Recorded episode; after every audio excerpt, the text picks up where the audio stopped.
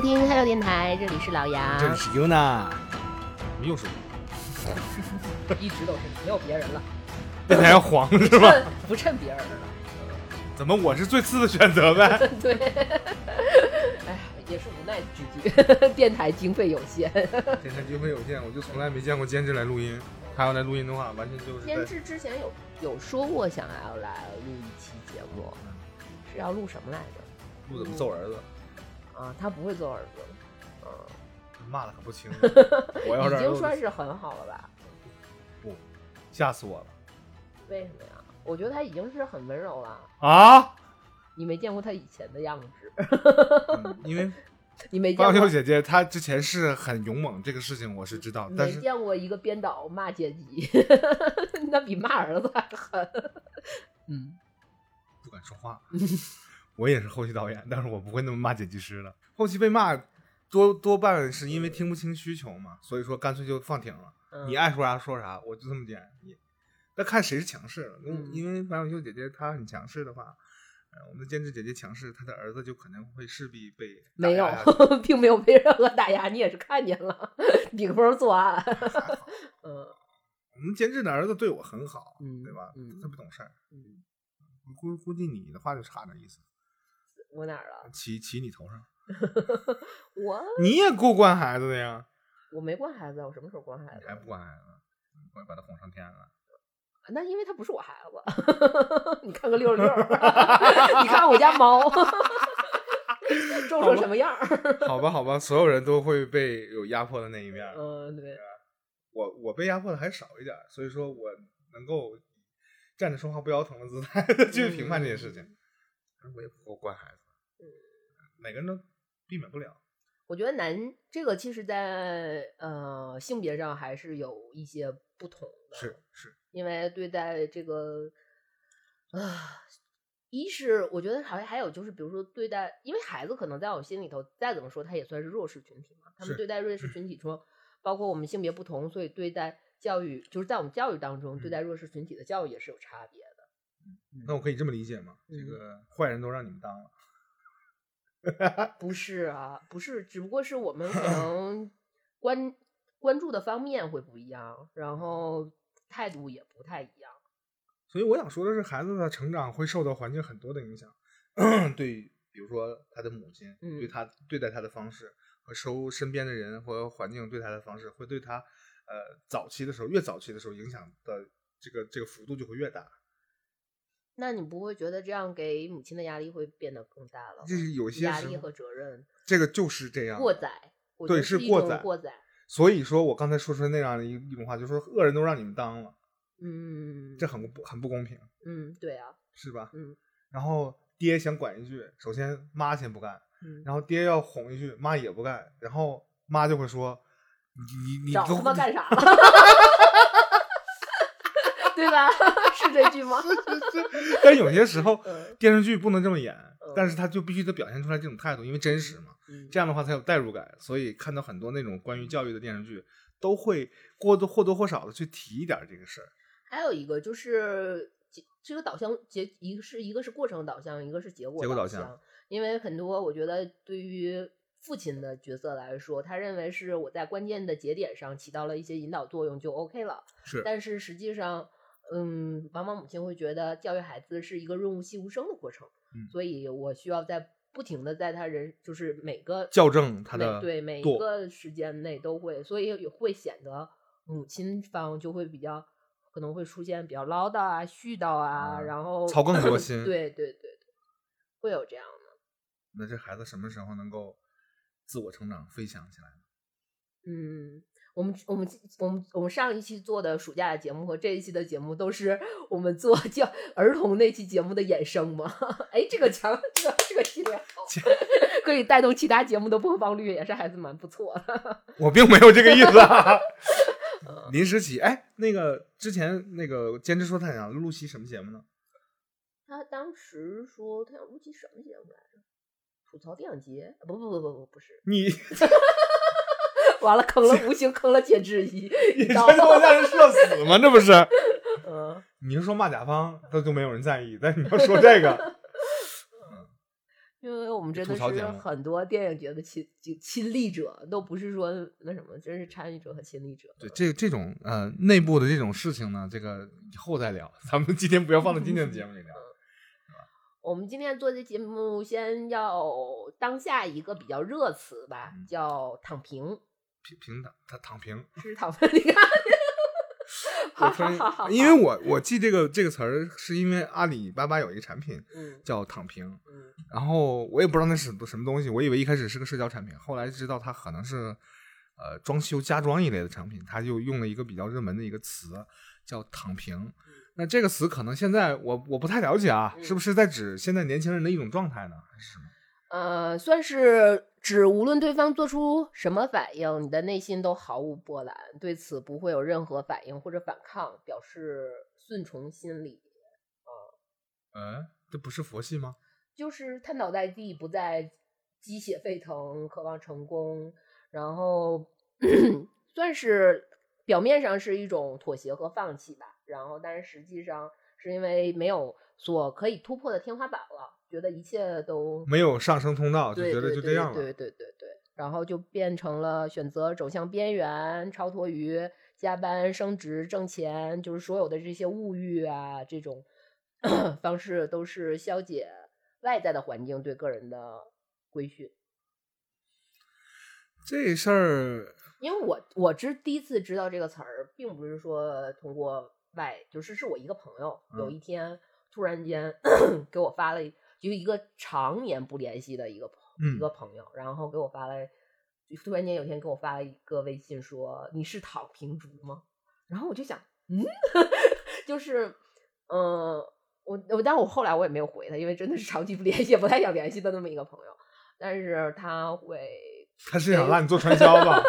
给我做没有没有，他也不是个打不是一个很打鸡血的人啊。然后我就当时我通过字面大概是了解了一下这个呃词的词的意意思，然后后来还为了不产生任何误解，又去百度了一下，嗯，然后也确定跟我字面理解的意思差不多，嗯，嗯，然后可能想着是我当时的心里就是妈的老娘 什么时候给了你这样的误解，是这种状态。躺平。呃，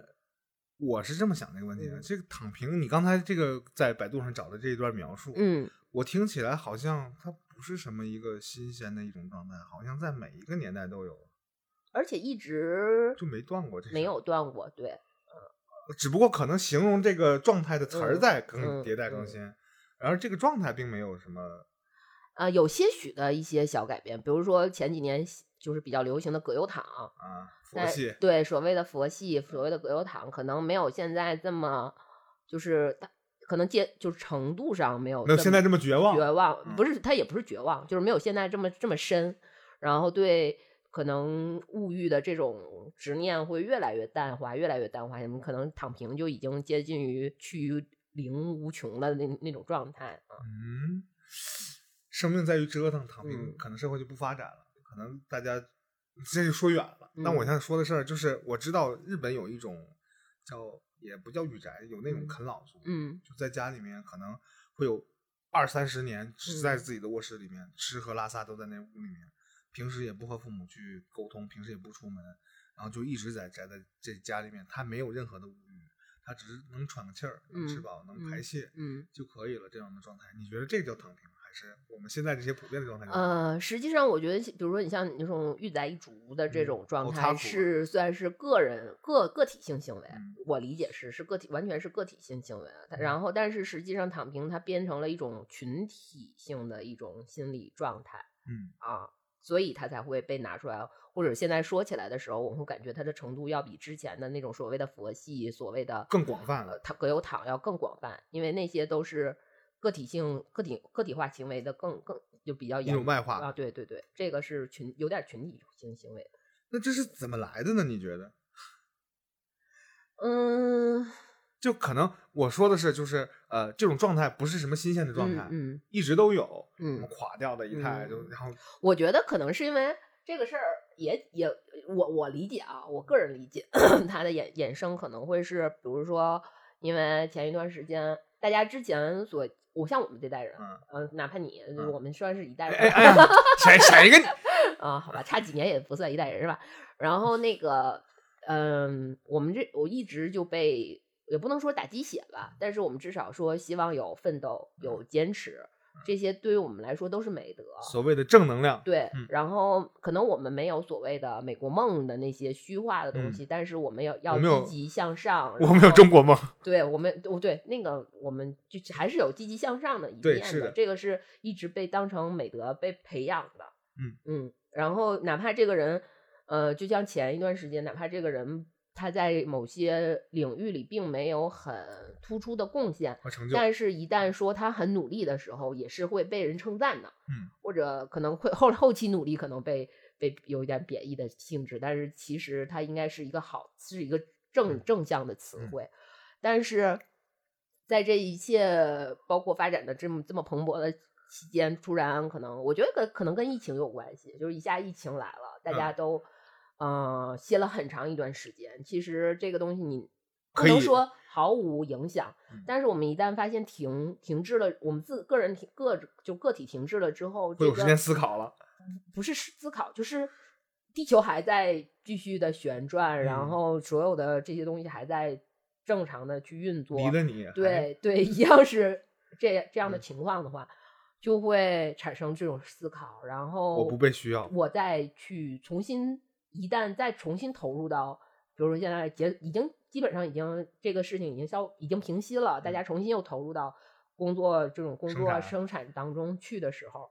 呃，之前的这种状状态的转换，我觉得会引起躺平的这个思考。嗯那大家把这事儿提出来的时候，会不会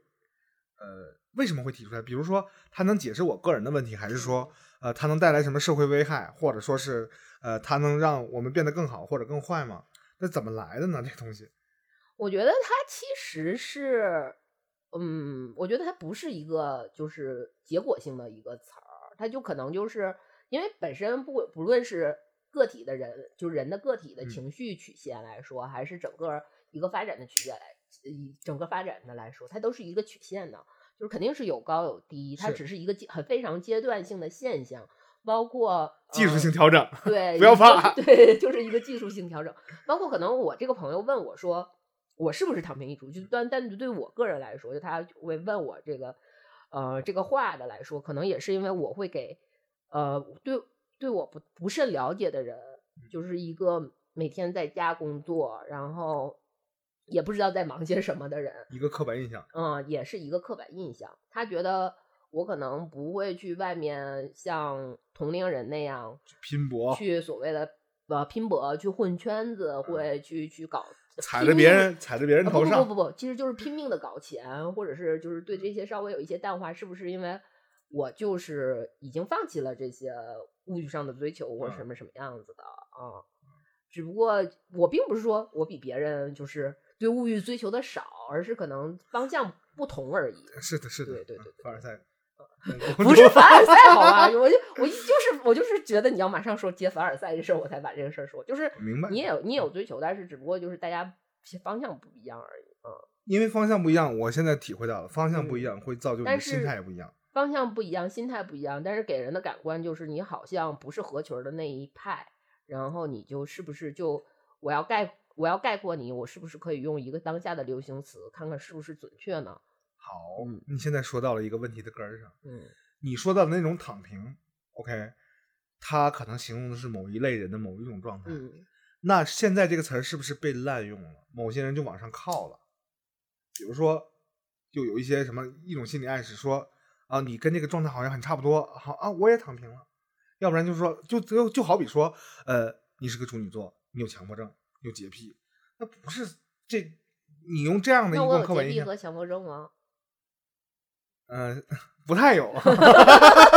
为保命啊，为保命啊，兄弟们，呃，不太有，就是这这样去高度概括一个一个群体，所以说，这个其实就是一个网络流行词汇给人造成的一个，我觉得是会是一个信息的一个一个算是信息的一个差信息差，会不会这样？你像比如说，有人会就是他问我是不是躺平族，就可能是他因为隐隐的觉得我好像是，嗯但是刚才你又说我是处女座，那处女座的按照之前很早的理论来说，是不是有强迫症、有洁癖？那有强迫症和有洁癖的人，就说明他其实是非嗯常有所谓的是就是这些追求，嗯这不不管是有要求心理追求还是物质追求，他是有要求和有追求的。那可能跟躺躺平，那就完全是不能划等号的。是的，那这他为什么用？比如说，他可以在很早之前用处女座来概括我，那是在之前，比如说那个所谓的葛优躺或者嗯是佛系的时候，那他会不会有感感觉我没工，我没有正经上班，那我是不是就是葛优躺又是佛系？那我现在又是不是躺平族呢？就是这个问题没有办法划等号同同对，然后但是一旦我如果我个人对我自己也认知不太清醒的话，但是我急于跟一类群体去拥抱拥抱一类群体，或者是给自己一些觉得虽然不合理，开脱对，但是没有办法改改善的情况，我给自己一个开脱的时候，我是不是就可以假装自己可以接受这个词，然后被这个概念所刻板印象了呢？我现在体会到的就是，呃，网络的有一些流流行语啊，呃，它会高度概括某种状态，嗯它带来的影响可能会，我不能说是更好或更坏，我说它是可能可能是影响的更深。你看啊，就是这种这种你说的这种躺平的这种状态，从最开始说什么神马都是浮云，我不在意那些东西，嗯还听起来还挺平和的，啊、十年前了，啊，对吧？对吧？是吧？再后来变成了佛系，就说我与世无争，好像也算是一种，也说不好是消极或是积极的一种状态。什么食肉男、食草男，哎，对了，对森女、森女系，对嗯？吧？再往后就变成什么了？就我们今天看到的躺平。但是从这个开始，你要警惕它，好像有一点消极的意味了。我觉得这个我不能说是消极，但是有很多人就往上靠，往上靠这个事儿，可能从结果上来讲，从结果上来讲，它不能带不会带来什么本质的改变。但是从过程上来看的话，就会让人觉得不那么好受了。浮云那会儿还行，是吧？但是我觉得这是一个人际关系越来越粗糙化的一个表现。互联网不会让人拉得越来越近吗？怎么会粗糙化？就是比如说，像我这个，还拿我这个朋友来嗯询问我是不是躺平族的这个这个事情来说，因为嗯我跟他并不是不是长期联系的朋友，所以说明我们的关系其实也不远也不近的这么一个。他说：“你躺不躺平？你要不躺平的话，给我随份子。不是，就是我们俩的关系可能就是这种非常平庸的社交关系。那变得变成了他用一个词来概括我。如果我懒得回答他，那我就我就说 OK，就是。”呃，他也不会再对我有任何理了解了，不会，因为他就如何理解躺平族，他就你都认了对吧对，他在他然后我也不需要向他再去让给他了解我的空间，就是我就是这样的。哦，你在你在总结，就是你很讨厌他。不是，我就说我们就是用这种网络流行词词汇来归类他人和归类自己的话，其实也是一个对社交一个粗糙化的一个因为人和呃人的关系就不再是个体化，而是一个群体化的概念。这一群人都这样，啊对就就就就这么着，反正这地图炮可能就这么开出来的。对因为我我了解到的就是人和人关系的这种评判的这种粗糙化，就是开什么开地图炮、种族炮，嗯，就是开群体炮，就这样形成的。性别现在挑起的这种性别对立，也是可能是这个粗糙化，就你们狗男人、国男怎么怎么样，渣男、渣男嗯碰着个男的就渣男，渣女，哎，对吧？嗯？碰着不顺我意的就是渣男，要不是碰我意的就是渣女。我觉得这样攻击可能就痛快痛快嘴。嗯，然后你你就算说一千年前，咱说一千年前有没有人这么喷？肯定有。嗯，这个渣男，这个渣女，对吧？你不讲信用，有啊，《聊斋》里某甲，对吧？呃，听我们听过我们《聊斋》的节目的朋友就知道了，回去回听回听。某甲，对，就是呃躺平这种状态。我今天嗯看到你的描述，就说的这些，呃可能是一个相对官方的一个定义啊，嗯就可能不是官方，相对有权威的一个定嗯义。可能很多人去认同这个，然后自己往上贴。我觉得我的状态，或者是给别人扣这个啊，帽对子，啊，他因为人嘛，去去概括很多事情的时候，他希望能掌控，用这样的低成本的方式去概括它的话，他会觉得他掌控了某些人的群体或者了解了什么。但是我觉得，因为我不喜欢被就是这种不是被定义，我不喜欢使用网络用语的一个 一个特别大的原因是我可能有一点点小小小的心理阴傲娇阴影，不是傲娇，是有点小小的阴影 心理阴影，因为我的父辈们在我很小的时候批评我的时嗯候，他们会经常会用一个词儿，就是物以类聚，人以群分。分，嗯他就永远会把我的过错不仅归归结于我，还会归结于我很亲密的小伙伴，嗯或者是他觉得他把我带回来了什么什么，嗯或我把我把他带回来了什么什么，就是那种嗯，我觉得这个对大家都不公平，所以我现在就很讨厌，就是被别人这样概念化，或者是我去概念化他人。其实这个就有点像小的时候老师的三年暴击，嗯就经常批评学生三年暴击是这么说的：物以类物以类聚，人以群分。第二句是龙生龙，凤生凤，老鼠孩子会打洞。第嗯三个一个就是，哎，就是什么来着？狗呃呃狗找什么鹅找鹅虾找啊，对对虾对对对对对对对对，鱼找鱼虾找找虾啊，对，就这这种话或者什么一一颗苍蝇屎腥了一锅汤啊之类的这种事儿。但我觉得这么说，还有那个什么一巴掌拍不响。嗯，那老师我没动，他拍我呢。老师说，物质的运动是相对的。物理力的作用是相互的对，对，所以，所以我是觉得，呃，无论是总结他人，还是说，呃，自己去概括自己，我觉得这个东西可能也就一时痛快痛快嘴。嗯而且今天我们说这个“躺平”这个词儿，未来可能又出的其他的词儿，嗯比如说原地跪了，嗯。我瞎说的啊但。是这种事儿，我觉得还有一个反反例，嗯就是因为我从小到大，就是在老师的评语里面都嗯会写一句话，就是比如说无组织无纪律，就是各就是无法纪，不是无 无法律，就是类似于就是呃，一个是无组织无纪律，一嗯个、另一个就是荣誉感，集体荣誉感不强。嗯就是可能是因为我太在意说我们个体上的差异，嗯。以至于我可能对整体的或者群体性的这种参与感就变得很弱，嗯。没有办法在就是体现这种群体价值，会不会也就是也是算是一个反证呢？因为你说的这一点，我就想起嗯。另外一个事儿，就是有当时是十年前吧，说八零后很惨，说小的时候接受的是经典的这种集体主义教育，完我们就是八零后嘛，对吧？对经集集体主义教育。嗯然后呢，你长大之后就说，哎呀，你个人要奋斗啊，你个人要成才啊，怎么怎么样，然后用这样的方式去去逼迫你，这是分裂的。不是啊，那你看我，那还是你个例嘛？啊还有很多人是这样的，比如说还有，比如说八五后、九零后，会说，哎呀，你每个人都是个宝啊，家长呵护着你，爱着你。比如现在的零零后、一零后，爱着你，你每个人很独立。然后你长大了之后，突然间要求你 team work，来团队行动。老师，啥叫团队？你给我解释解释啥叫团队？从家里以后全都是我的团队，我就要当爹。因为现在是这样的，任何一个组织都不缺爹，这个你必须要承认。因为爹的位置只有一个，他为什么是你呢？对吧？你是天选之子嘛？因为每个孩子都认为自己是天选之子，那接受了这个教育，然后面对要应用你的教育的成果的时候，突然间是拧巴的时候，你会把自己闪着一下。但是，呃，老板们又非常狡猾，说我们现在是扁平化管理啊。哎呀，有那个互联网黑话解释什么扁平化管理，就是公司没几个逼人。哎呀，我又说脏字儿了，不好意思啊，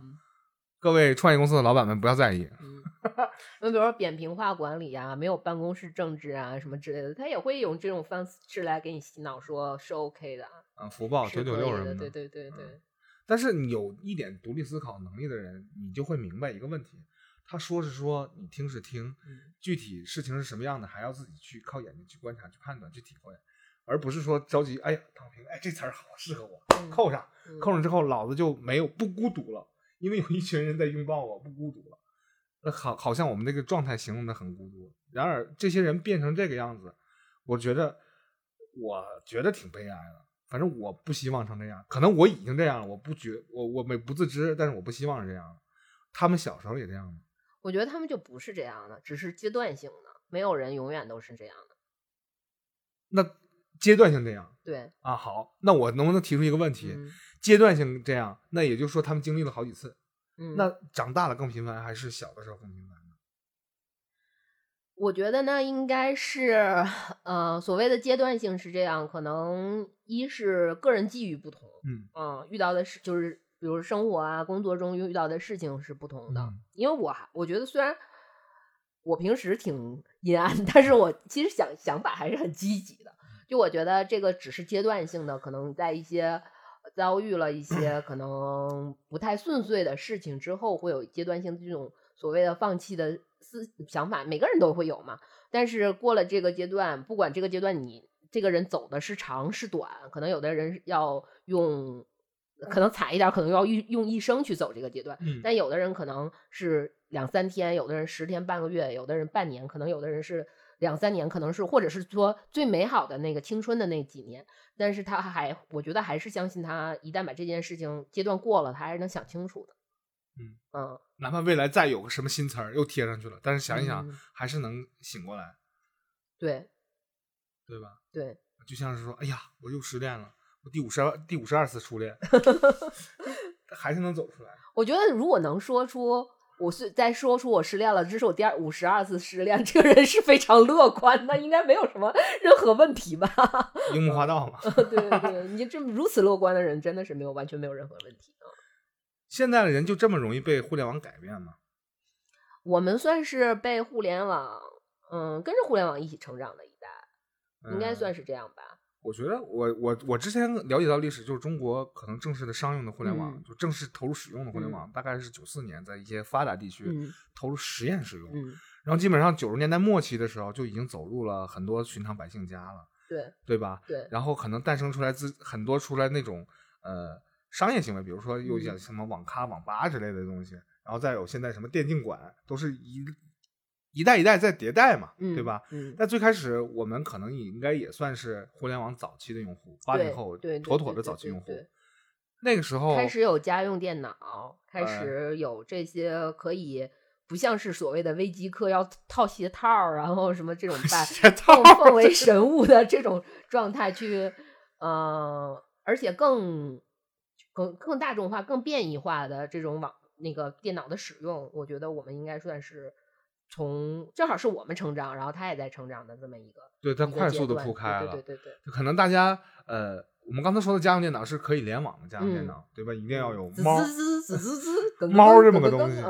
学名叫调制解调器。对对吧？还要把电话的信号，然后变嗯转换成数字信号，然后传给电脑，电脑再翻译出去，再翻译给他，它再变成模拟信号，通过电话线传走，呃，速率很低，对对吧？现在大家都动不动百兆光纤、三百兆光纤、五百兆光纤，那个时候呢，可能分三十二 K 毛五十五十二 K 毛、三十几、四十几、四十八，我忘了，。大概就是这么样一个速率。但那个时候呢，我们现在就应该叫细水管、毛细血管，当时叫小水管，但现在应该叫毛细血管。当时就承载着非常多的呃需求和期望在这里面。对那你说我们八零后，哎，互联网普及普及了，假设九八年、九九年啊，OK，可能就出现了这个家里能联网的情况，因为正好正好那时候叫电话局嘛，嗯它普及了这个互联网，嗯你家连入宽带了，你那个时候多大？可能十四五，差不多，差不多，就刚嗯刚初中或者小学，哪怕就年轻一点小一点，反正就那那会儿吧。你有什么需求？你要使用互联网，呃，最早的需求可能就是想要知道一些新奇的 平时很难发现的事情，就解决一些我不能在书本课本里，或者是我日常的阅读中所了解的事事儿，或者是是这种，或者是能常在电视。或者是我们平时看到的一些新闻里面可以了解的事情，就资讯类的，我觉得我是靠偏资讯类的，哦，或者是打游戏。那也就是说，我能不能这么理解呢？就是互联网它发展就在早期的时候，嗯，可能主动去查询、查找嗯是一个相当大的一个需求。浏览，浏览，浏览它还是一种被动式的，但是我主动要找一个什么东西，嗯，我得找到一个叫做搜索引擎还是什么东西的嗯玩意儿，然后在这个平台去搜，然后大家可能去有这样的一个需求，对吧？对，是吧？主动去寻找。那比如说一开始这个十几岁小孩啊，可能这个心智也慢慢成熟了，会要找到一个什么样的状态呢？就要有一个叫做网上聊天的一个事情，你知道吗？啊，当时有两两两种方式嘛，就一种叫网上冲浪，因为你嗯就获取信息，对不对嗯？我操，你也网上冲浪，八八六。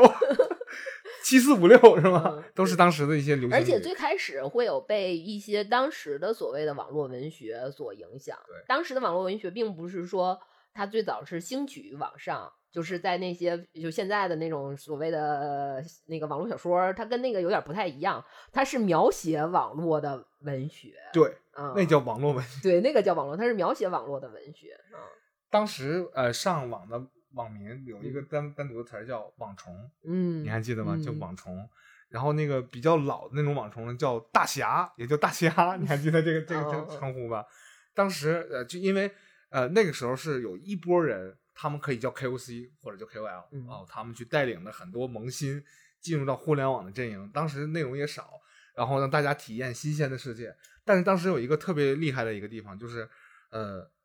他把萌新和萌新建立起来了，就是叫做网上聊天儿这么个东西。嗯，那网上聊天最开始有一个问题，聊天室，聊天室是一个问题，还有一嗯种叫做像 IM 工具啊，IM 工具，比如像 QQ 啊这样的东西，当时叫 OICQ 是吧？嗯也是腾讯公司致敬了 ICQ，然后发明了这样一个呃一个一个聊天软件 MSN，，MSN 也是，嗯但是它当时有一个什么问题呢？OICQ 这个东西，我注册我注册那号很短啊，就不公布给大家了。嗯哎呀，凡尔赛吧，超级短，嗯，气死你们，超级短。好吧，号能卖好几十万那种。就当时我觉得好像有一个特别经典的一种使用场景是，我主动去上网找网友看谁在线。嗯，当时有一个功能是看谁在线，从列表里面随便找一个人就添加开始聊起来了。我记得当时，呃，马化腾先生还假假装过女装大佬，在网上装女孩陪人聊天儿，这个事儿是他自己说的。嗯我觉得好可怕呀、这是他的某种癖好。嗯但是呃，你记你看捕捉到我刚才说的这样的一个使用场景，是我主动去找看谁在线，然后点击添加好友，对，跟对方说 “hello 美女”或者 “hello 帅哥”，当时叫美眉 是吧？呃，叫美眉，女性表示，呃可能是从台湾那边传过来的一嗯个音译“美眉”，然后我觉得这两个字非常好看，而且体面，而且看起来高级。没有，我当时就觉得，如果有人这么跟我说话，我就，嗯嗯嗯嗯，那叫啥？妹子大妹儿。就你好啊，那后边这有称谓叫什么呢？小姐姐，呃小姐姐是现在的称呼。现在的称呼，我觉得就是，我觉得就是教那些就特别流里流气。我当时虽然我年纪 很小，但是我就非常老派的觉得这些这些打招呼的方式很流气，就是最好就是你好，我叫什么什么什么。如果你想询问我什么，你就直接提出问题，这个是我能接受的。人家都网上聊天了，聊天聊的跟公文似的，是吗？我希望是这样。地儿奥，你们被开除了。因为我我觉得这种方式会让人觉得更真诚一些，这是个人个人个人个人看法啊。我在小的时候，呃，上网的时候，我身边的小伙伴们有五十个小伙伴，网名可能只有我一个，就就不是特别普及，大家嗯还在外边疯吵疯闹，然后聊一聊单机游戏。嗯单机游戏可能有主机上的游戏，主嗯机比如说呃 FC 啊、MD 啊，然后再再比如说又玩那个什么毁灭公爵、Doom 这样的嗯一些呃单机的游戏，什么《仙剑奇侠传》这样的比较嗯古老的，，对，最早入手基本上都是《仙剑奇侠传》，但有点难那游戏。呃 不聊那个啊，嗯人家说的是上网去和别人去呃产生一种呃共通的一种呃社交的一个一种需求。嗯然后，然后我当时上网聊天的诉求，呃，一开始因为没有什么小伙伴，大家都在疯玩，我在网上没有办法呀，因为我的 YCQ 列表里面只有我自己，因为它会显示自己的。嗯然后我会去找看谁在线上，这是一种很普遍的一种方式。我相信很多人和我有这样，但你觉得我是有一种想和陌生人交友的诉求吗？还是说只是想找陌生人一个陌生人去联系一下，来实践一下我在网上去和别人沟通这件事情，后者对吧？对，因为我我当时的想法也是后者，他并不是有那么明确的需求，我一定要找一个陌生人跟他聊聊，对，嗯，练练打字儿，嗯练练指法课 上上指法课。嗯，倒不是说要练练打字儿，但是就是我只是要尝试跟陌生人沟通，但并不是要满足我的社交需求。因为我小时候去跟陌生人说话这个事情被家长教育是是禁止的，对，是不它有一种禁忌的，快感，嗯因为你也不知道我是谁，我也不知道你是谁，嗯老说说网络是虚拟的，嗯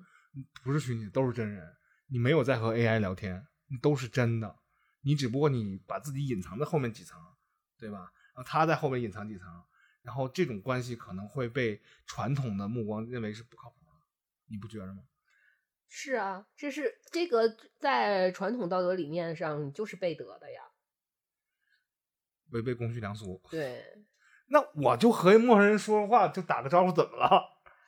呃，因为我们正常以前的这种社交圈的扩展，就是老一辈人的社交圈的扩展，就是要不然就是我们可能新进到一个单位，他们嗯。认为，比如说进到一个单位，然后大家是同事，是工作关系，有嗯。一个工作的平台作为依称，这样子至少大家都是有工作的人，嗯或者是能至少证明了你的知根知身份对，其次就是熟人介绍熟人，就是我认识你，我也认，然后我传通过销你认识他。嗯对，然后那个以这种方式，然后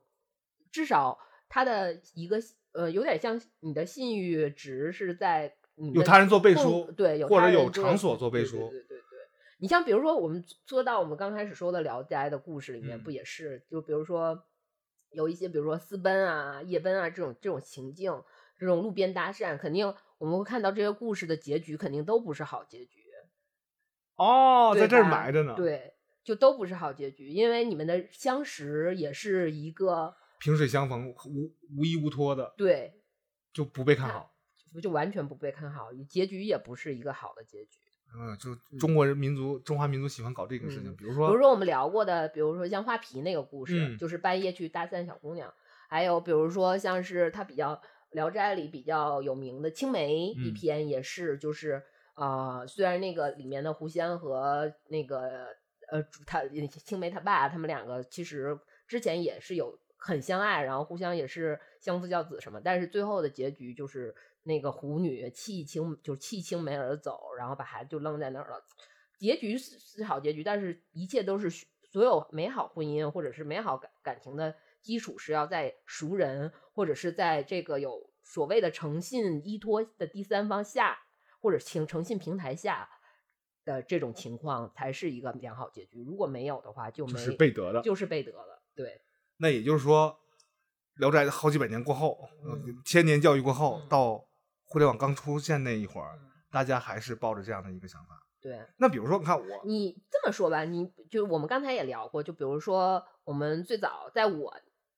刚接触互联网，就是也是算是互联网刚刚兴起的那个时候，如果我们说网友见面儿的时候，其实就是会有一个 你好，美眉，不是你好美，就是一旦说到网友见面的话，可能在我们私域朋友里面的这种情况，就会变成了说啊、谁谁谁长长长样貌一般，然后但是他因为网友这边见认识了一个比如说伴侣吧，然后这个伴侣长得很帅很帅什么，这些都虽然都是邀请，这是女生之间可能呃一些比较开心的一些谈资，嗯。但如果放在了一个公众事事项里面的话，嗯。就一旦说到网友见面，就肯定都是说，比如说发生了什么什么被骗，被骗，不管是被骗钱还是被嗯骗什么什么东西，反正肯定都会变成了一种类似于网络诈骗或者是现如今的这种诈骗的手段的一嗯个新闻会被被爆出来。所以所有人认为，在我们的那个时期，就可能。呃，两千年初或者九九十九十年代末的那嗯个时期，只要说网友见面，它其实就是一个不被当时所有的公众认可的一个关系的确立。嗯，然后随着后来的抖音，我好像我感觉好像是抖音的那个出现，就它又变成了一种理想化和浪漫化的，它是有一个发展发展曲线对的。然后，所以在这个程这个过程当中，其实是不一样的。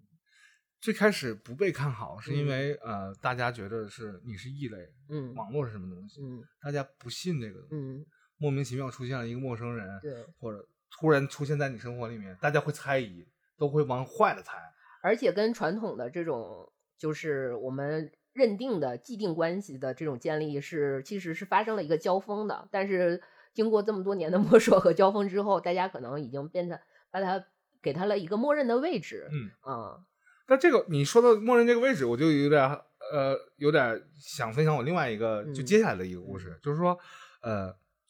网络在慢慢普及嘛，嗯。一开始我只是把它当成一个陌生人，就是去、嗯去沟通的一个平台，嗯实践的一种平台去使用它。然后后来呢，这个网民变多了，我身边的同学们，初中同学们，每个人都自己都有一个、当时叫做 OICQ 号。嗯号码，嗯？当时叫 OICQ 中文网络寻呼机，就是它产品 slogan 寻呼机这个东西都现在都很难见了。他的他的那个通知号是一万号，嗯嗯对吧？马化腾一万零一或者多少我忘了，但是呢，呃，同学们都有了，但是他从这个陌生交友的这样的一个属性，就变成了一种联系的工具。嗯就是说我里面就会加入很多同学，然后我也也就是说，我和我同学沟通的这个方式嗯会变成了一种另外的一种途径。对，哎，它变成一种工通讯工具了。它真的去渗透到我身边的生生活的时候，是这个时时间节点，就是所有人都有一个 QQ 号，然后我加了他，然后我跟他说明天怎么怎么着，会会有一种很奇妙的感觉啊。比如说我添加了一同学，然后他就给我发了一个说，你把作业借我抄一下。哎，他是通过网络告诉我的，嗯并没有我俩见面，或者打了一电话，或者给我留写信留言什么的。哎，通过这样的方式去去来沟通，我是觉得，哎，这个有点意思，有点新鲜。哎，他照到照进我的生活里面嗯来了。然后那个时候还特别有意思，有一个就 China 人嘛，这个网站他做了我们校友录，嗯，当时我还给班级申请校校友录，内叫什么我、嗯我忘了，是嗯反正后来被搜狐给收了嗯嘛，那叫 China 人。嗯然后里面有这个校友录，然后会上传很多班级的照片，啊，我知道啊，在老师办公室里的电脑里嗯去操作这个。当时我记得特别清楚，我当时是上初一、初二、初一下学期，那时候我应该是九九年、两千年的时候，学校强制要求每一位老师要求会要要做个人主页，嗯当时用的工具是呃 Office 套件里面的 Front Page 吧，啊，这这个这种工具已经非常古老了，要做一个页面，嗯链接套超链接，老师不会啊，就会找班级同学们谁会用电脑呀，给我来做一个，对吧？当时你要选发布的时候，你会要要用到要建站这样的功能，对但不需要，你现在就拉出一个框，一个界面就可以。当时我就意识到一个什么问题呢？当时要求的是每个班级都要配一台能够连接互联网的一台电脑，然后当时是购买的联想嘛，或者是就是企业采购嘛，哦对，呃，企业采购，然后我觉得我家第一台家用电脑也是联想。叫 leg end，、嗯对吧？leg end 就 leg end 大腿根部，呃就就这个牌子的电脑，然后要变成数字化教学，然后强行要整个国家就变成一个信息的一个社会了。嗯，当时当时老师说的是什么农业社会、工业社会，现在叫信息社会，对吧？嗯？嗯然后计算机课也不叫计计算机课，叫做信息技术课，就是他会认为这个东西是未来，是一定要朝着国家朝着坚定的朝着这个方向走去的，每个人都要普及。当大家都在学打字的时候，我就已经去搞 Windows 里面的新注册表了，嗯因为搞得很高深，因为那个时候优越感嘛，啊玩的比你深，对吧嗯？Windows 九八第二版系统玩的比你妥，然后我就觉得所有人都在玩电脑，然后当时我记得是整个社会对于电脑这种新奇的事情是抱着一种呃积极的态度，但是有有大前提是要有引引导，对，而你那种野蛮生长的什么网友见面呀、什么这种事情是如果是在公众有公公公信力依托情况下的话，是大家都是支持的，对就会觉得这个东西把我们的所有的信息都快速传递，然后并且提升效率提升效率。但是如果放在了个人化的行为上的时候，就都基本上是不被看好的。我给大家说一个，奇怪啊，我给大家说一个我当年网友见面未成的一个经历，未遂网友见面未对遂网友见面未遂的一个经历，因为我当时就是呃，这个故事就是特别，嗯、就当时是因为玩游戏认识了一个呃人，然后跟我跟我同年跟我同年同年级，我当时在考学，嗯。然后嗯、还考学之前，因为我是艺术生嘛，就是肯定是先要艺考，然后去嗯。然后他对方也是艺考艺考，但是他已经读过一年，虽然是我的前辈了，因为玩游戏的时候就有透露出这样的信息，啊他是所以就复读是吗？对他跟我跟我就我们就我也很想聊一聊他有就是这方这些方面，比如考试方面的一些信息啊、技巧啊，或者是也确实在考试中有一些。其实还更多的不光是技巧吧，技巧也聊不了什么，就是主要就是吐槽一下，就当时比如说比较考学比较苦闷啊，或者是报报考哪个学校啊，互相稍微连通通气嘛，因为毕竟人家求都都是需求，人家都是 人家是前辈，所以就这么认识了。认识了之后，呃，我们当时还不是哎，就是是 UC 用的是 UC 的那嗯个，现在还有没有那个？网易泡泡 UC 嘛，你还有这个这个这个这个这个这个不不知道了 对，当时还是用的是 UC，然后后来因为就是呃，因为他复读，然后嗯。他高报考的学校也比我报考的学校好，然后在我就是已经高考结束了，就是已嗯。经因为艺考就基本上你艺考上哪个学校，你最后就是录取的也就是那个了，报考躺躺平了对对躺平已经已经就那个时候就是自提前躺平的状态。然后正好他有一个机会，就是因为我们虽然在一个省，但并不在一个市，他嗯。正好有一个机会，是因为他父亲工作的原因，然嗯。后到我们这个城市，有可能会来我这个城市来玩儿，所以我觉得，毕竟他之前给了我一些有有一有有非常有有用的建议，并且也帮我排遣了一些我艺考时期非常闹心的这些情绪。所以，所以就相约说见一个面，然后在大概什么时间来，我也把我的当时的手机号啊，然后联系方式告告诉告诉了对方。我说你来来之前提前通知我，然后我我们约一个地方，请你吃个饭啊，诸如此类。但是好死不死，这个他在提前一天 知会我说我们的就是见面的时间和地点的时候，这个电话并不是我接到的，而是我的父亲接到的。我猜到了结局。对我父亲接到这个电话之后，就是嗯询问了我们的关系，而且询问还是询问？询问 我们之间的关系，就发现我们是网友，是一个未见面的网友，然后要进行一个网友见面，嗯然后并且了解了他一些个人信息之后，我父亲当时的那个态度就是觉得我的肾已经在冰上了，你知道吗？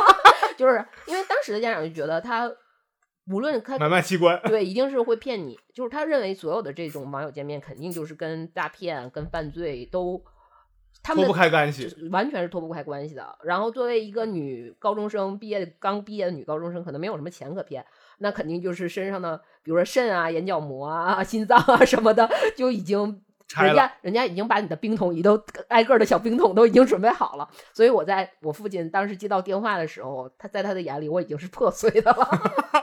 怎么着已？经是被支你想你想骗我的冰仙女儿是吗？对，然后对每日优闲当日冰鲜，保温网友见面保温袋儿了，没有，你是骗啥都快。对，然后就是一顿威胁要挟，就是表示说，如果他敢到我们所在的城市，不用说联系我，只要敢到我们所在城市，就要打断对方的狗腿腿。对，呃，然后并且还怕我们继续有联系，嗯，就是我父亲非常粗暴的摔摔碎了我的手机，并且做了几脚，然后粉碎，然后并且也对我进行了有生以来算是最严厉的几次训斥之一的一次这种结果。啊看来你不是第一回了，对，说的很严谨。对，然后我当时觉得非常莫名其妙，因为，嗯、我觉得我们还算是建立在一些就是所谓的信息信息的沟通，就是有一些可所谓的可靠信息的嗯基础上的。然后，并且约在我们肯定是约在公共场合见面，所以我觉得这个 犯罪成本它还是有点高，什么诸啊如此类。但是，不听你这个解释，对对，我父母当时的态度就是，我父亲的气愤程度，就是我不理解他的气愤程度，但是我父亲和我母亲就是在对我母亲表现表现的气愤程度，并且把我母亲的气愤程度也气愤值怒愤怒值也已经加大到那个程度的时候，就他们俩在我的散值都没了。对，已经看到我的就是一个各处各个器官都在冰鲜的我了的那种状态啊，那个是一个非常，嗯、并且已经以我就是我基本上我的暑假手机就被没收，就是完全是被控制起来了，就不不允许我个人使使用的一个状态啊。那个就是变相禁足。对，变相禁足，那个就是我呃人生鲜有的，就是所谓的网友见面的经历，而且还是见面未遂啊、所以在那个时代，就是真的是，呃，可能这个我举的这个例子稍微有点极端，但是实际上还是不不不不不不，这是这是绝大多数人的看法，啊，当时对对对对，肯定是因为呃，你有这样的行为，一冒头，不管你是什么原因，为了安全，直接掐灭小火苗，对死就死在家里，至少是个全尸。不用冰鲜，直接火化，就就是天然的这种嗯。这种怀疑和猜忌，因为你们的这段关系没有任何背书，嗯没有任何，哪怕他是你们家老师什么什么孩子来沟通什么东西，都比这个强。有对有个依托说，我老师的儿子，他来给我一些建议。哦，你老师的儿子就可以聊一聊。你说网友 啥？你再说一遍，我允许你再说一遍。然后你说了句网友，那这可能就要掐灭了。嗯对吧？这是当时大 家对于这种网络的这种不信任，对对，是吧？非常不信任。嗯这是早期，呃，嗯我不能叫移动互联网，移动互联网现在的事儿叫互联网它给普通人的一个刻板印象，嗯对吧？但是什么刻板印象，它被消解是用了非常多的步骤和非常长的时间的，嗯和产品形态变迭代了无数次，它才形成了。因为大家吃到的红利足够多，嗯大家把它变成了一种像呼吸一样平常的嗯事情的时候，才会卸掉这个防备，然后就会出现那种老人啥都信，各种转，再变成儿女，儿女反过来担心。对对对，妈，你可不能信呐！网上全是泄肾的呀！你已经被冰鲜了吗？冰什么鲜？网上那能骗人吗？就就这种小剧场，可能在每天都在上演，很多人都有这个困扰，对吧？但在早期，可能呃，互联网它给带给人的改变，就是先锋的那一波人先尝了鲜，嗯后边这些人他还在观望着，对还在观望，可能会持反对意见，或者是哎，持反对意见是很正常的，因为人在观望的时候，第一个他的防备心就是先持怀疑的态度，然后再肯定，再否定，对吧？曲折是前前进，螺旋式上升，符合基本哲哲学观点，就是这样的一个状态。当时还有另外的一种状态，就是在网络聊天儿这几年之后，网络又出现了另外的一个浪潮。当时在无论是大专、中专、就本科、大本也好，都会出现一种课叫做呃电子商务，你还有印象吗？啊，你在今天想一想，电子商务是个什么鬼？就有点像当时冯小刚所有的作品里，那个出国的女性都学国际贸易一样。这代表点什么？对对吧？现在可能不流行这个，中间又出现了一个骗人的专业，叫什么大数据云专业，就他都不知道是干嘛的，反正先扣上这帽子再说。当然有电子商务，但是电子商务这个种子种埋下了，却长起来了。而且在我上大学的时候，就出现了很多，比如说艺术类的院、嗯。艺术类的门门类分类里面，比如说以前以前都是，比如说类似于油画嗯。或者雕塑这种纯艺术类，或者是设计，就是比嗯。如环境设环境设计、环境艺术，然后什么玩艺，然后或者工业是设计工业设计什么之类的。但在我，嗯、我上大学开始就出现了什么多媒体，嗯，多媒体，然后什么传媒，嗯。就是各种，但是所谓的不也不是传统传媒，就变成了跟多媒体相就是相结合的相结合的一些一些专业，莫名其妙的专业如雨后春笋般冒出来。这很正常。比如说我们刚才说的电子商务这个事儿，布局很早了，嗯九十年代末就就布局。当时在报纸上，嗯那现在朋友们还看过报纸吗？报纸上会登广告，嗯上面写写着，当时就会招聘嘛，就是嗯那种招生，他们那写着你学会了 Java，你以嗯后这边辈子就妥了。本哎，确实挺妥，现在啊 Java 还很好用啊 确。实妥。但是学 C 的那些人就惨了，嗯 根本用不上。还有的一一波是什么呢？学电子商务，这波人可能和什么很像呢？就是当时很热的两个专业是嗯电子商务是一个，还有就是呃叫什么旅游，啊，旅游管理还叫什么玩意儿？这个东西很热当时。然后有一部分人去学了电子商务，他可能埋下了一颗种子，就成长嗯成了一个基嗯石，就是可能未来的变成网络购物和网络交易这么一个东西。嗯它是有一些原因在这里边的。但是，就算是出了这玩意儿，家长会抱着一个怀疑态度：电子商务那是个啥？开淘宝店的嘛，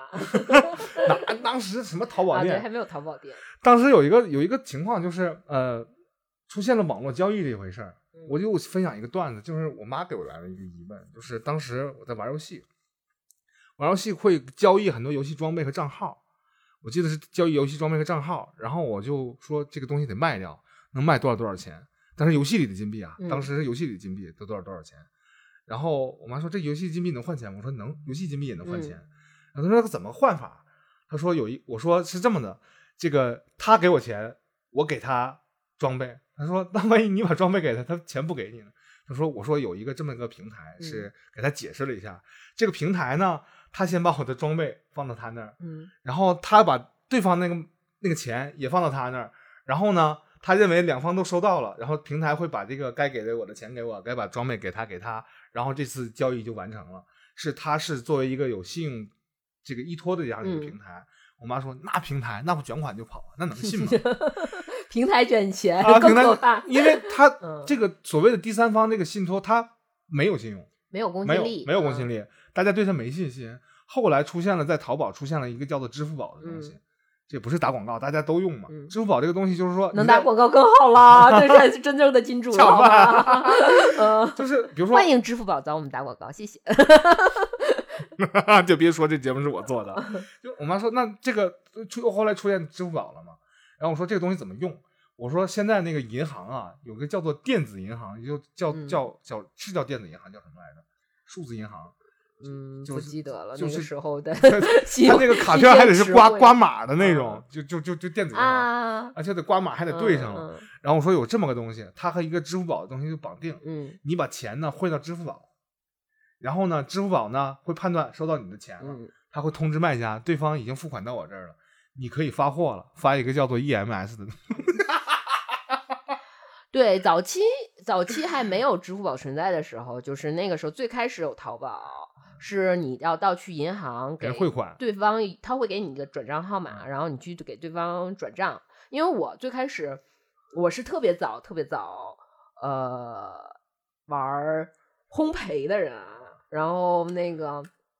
当反时对赛赛，不是赛赛，就是那个时候你想买一些，比如说这种所谓的低筋面粉啊，或者低粉啊，或者糖粉啊，或者是这一类的，比如说迷迷迭香的，呃，都不用新鲜的迷迭香，就是那种干干条的迷迭香，都不是说在一般的市场都可以购买到的，小城市就更难买小城市就更更难买到。了，所以你只能选择网购，就是难难得有网购这件事情。嗯。然后我记得我第一次网购经历就是要做迷迭香迷迭香饼干，然后我他给了我一个工行的账号，我印的特别清楚是工行的账号，然后我就是一共花了大概四百多块钱这些东西。对，那个时那个时期，因为这个东西它本身就少，然后所以它也对也很小众，所以它其实价格没有那么透明。现在想想可能是被骗了，也是被骗了，但是当时非标品嘛，对对对非标品没办法。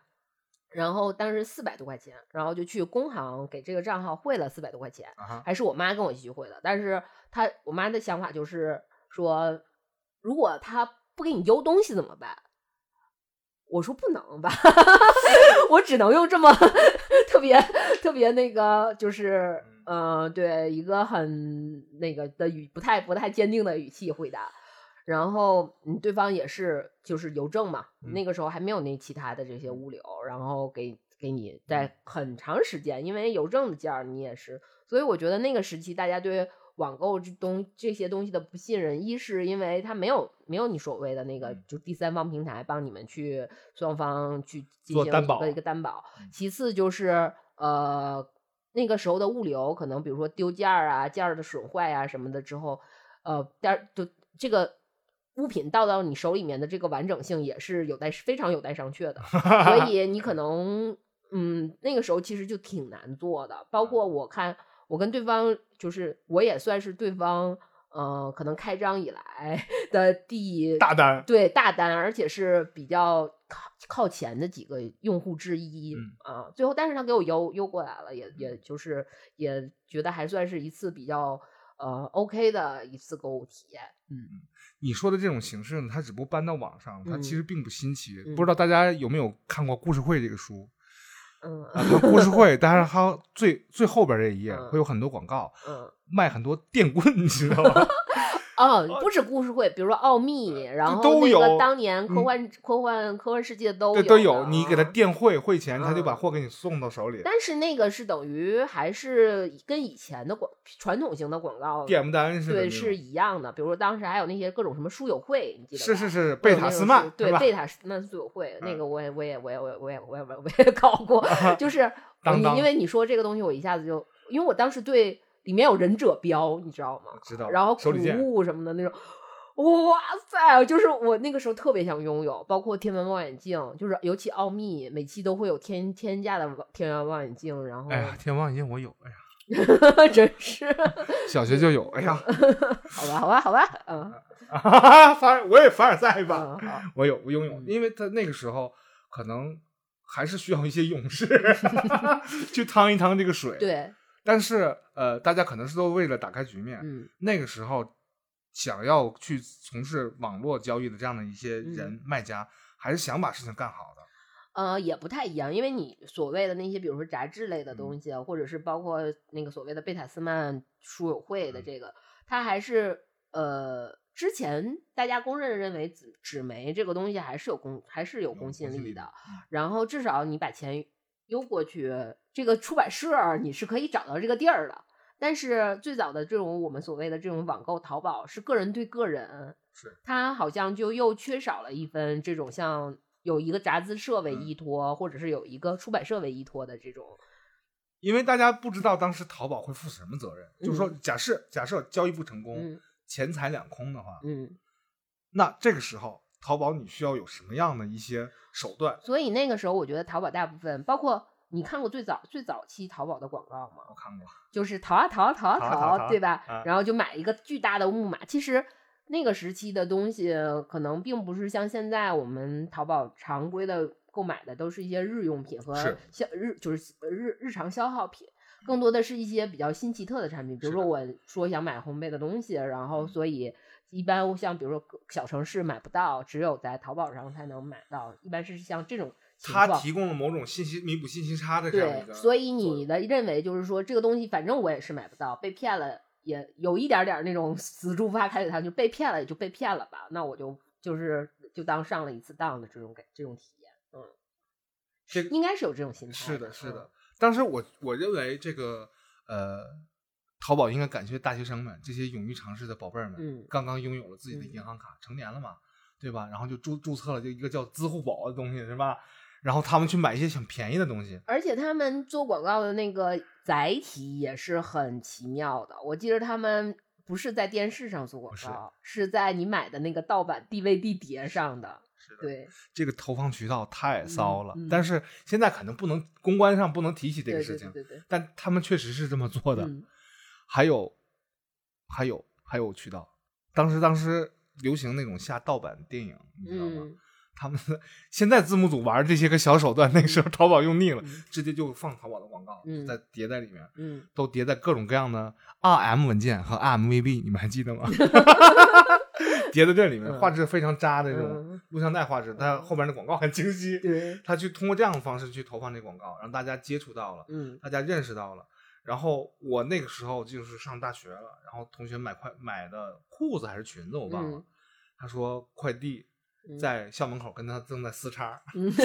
当时没有撕叉这个词儿啊，就那个意思。然后他说是圆通，他说傻缺圆通，嗯说那个快递员特别横，说要卸他狗腿。他说来呀，你进来，咱俩谁卸谁。我第一次知道哦，还有物流这么个东西，因为我初中毕业的时候有有很多的呃，有很我初中毕业应该是二零零二年，二零零二年那个时候就有很多同学选择不念高中了，他们去嗯念呃，比如说中专或者三加二代帽，就念这样的一些呃这这样的一些渠道的一一就不走正常的用我们当时话讲叫技校，呃，也不能那么说但是他们在在中专毕业之后有同等嗯学历，还能继续嗯考大学，嗯是一样的。嗯因为你第一学历是大大学本科嘛，这个东西大家不会问你之前是什么样，除非你出国问你高中考试成绩。嗯但是还好，他们就在选择专业里面有一个叫做很多同学选的一个叫物流的东西。我当嗯时小也不懂什么叫物流，然后我说物流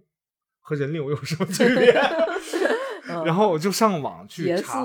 我当时上网去，找了一下，当时上的是雅虎啊，不嗯是百度啊，是雅虎去找，然后我就明白哦，物流是这么回事儿，是除了这种国家公信的这种系统，比如嗯邮政系统，嗯它还有这种专业的这种商业系统去帮你运送这个东西。然后我说，又又查了一下和镖局有什么区别，然后没有人给我解答，然后就物流这么个东西，那是零二年，然后同学去呃参加中考之后，其实早期跟镖局没什么区别，人家也是有武装斗争的，这帮人也是挺蛮横的。但现在现在就还好，哦现在有现在没有了治安很好，嗯就物流就嗯你走走你的线就好了。嗯当时有物流这么东西，可能那个时候就布局了很多这种配套，大家发现这种物流需求。当时的物流是什么呢？空车配货，你听过吗？了解一下。嗯就有很多那种大大挂车，你要发什么东西，告诉我，给我一车钱，我给你送到那儿嗯，然后到我帮你收款。或者是拼车，对，还有拼车的、嗯拼盘儿的，嗯对吧？都会有。嗯，因为我那个时候开店嘛，就是经常这种的。当时就是物流不那么发达的时候会有这个东西但是后来这种小的那种空车配货，要去，呃，他会在大型的批发市场门口有专门的人去帮你收，但是你要去取的时候，你要去他们的物流站，站去对，去仓仓库里对去对对对对，去领货，嗯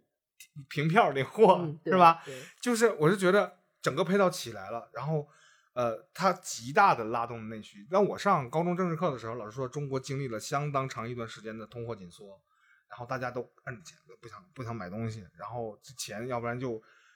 存起来，就不消费，然后导致就局面打不开。然后后来就慢慢就上大学之后会发现，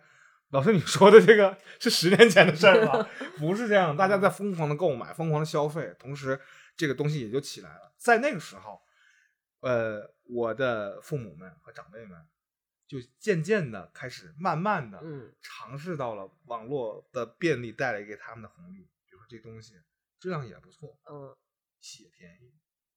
然后就会问我，哎，儿子，我问你个事儿，你说这玩意儿啊，二十五，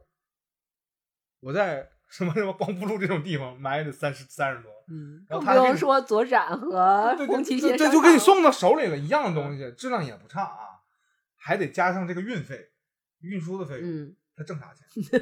然后就问我，我爸妈也问过我这样的问题，然后我当时小，我就说嗯，我也不知道啊，没有中间商赚差 价，我这是那他肯定也是从批发商、货商、供应商来的货嘛。但我小的时候不知道，然后我也没有办法解决这个问题，解释这个问题。他说他肯定是傻的，要不然他就是 他就是傻缺，要不然就是呃，就实体店里面他的这个成本高，然后家长的这个预测可能就变得就一语成谶哈，就实体经济被打压的不像话了。那打压的不像话会有一个问题，那那些人干啥去了？你说现在吗？还是那就是当时当时那些人干啥去了？我就是实体店被打压不行初期的嗯。时候也，也也下海弄了，就所谓的下海弄，就我不也开店嘛，正好就是实体店被打压的初期，他们会坚，有的人会坚挺一段时间，嗯。或者是改变一些策略什么的，然后并且会有一些融合，会做开始做融合了，嗯。就是把所谓的商就是变有开，就是开始也在网上去做淘宝店啊什么之类的，嗯。那这个时候，你有没有发现一个问题，就是网络这个东西，互联网这个东西，已经渐渐的和人类的生活融的越来越近了。因为我早期就是我我我是开过实体店的人，我早期也会说，比如说去到外地的所谓的批发市场去进货、扫扫货，扫扫货，然后再通过你说的那种拼车性的物流，然后哦弄回来运弄回来，然后慢慢其实那个时候就已经开始，你记得我开店的时候就已嗯经开始有冲击了嘛。然后我的我的我的进货方式也会因此而改变，就是我也会上网买上网买 货，对，中国快递邮过来，你就是那中间商。对我就是那中间商，然后并且也会尝试去开淘宝店，把我的东西挂在淘宝店上，然后再去贩卖的这样。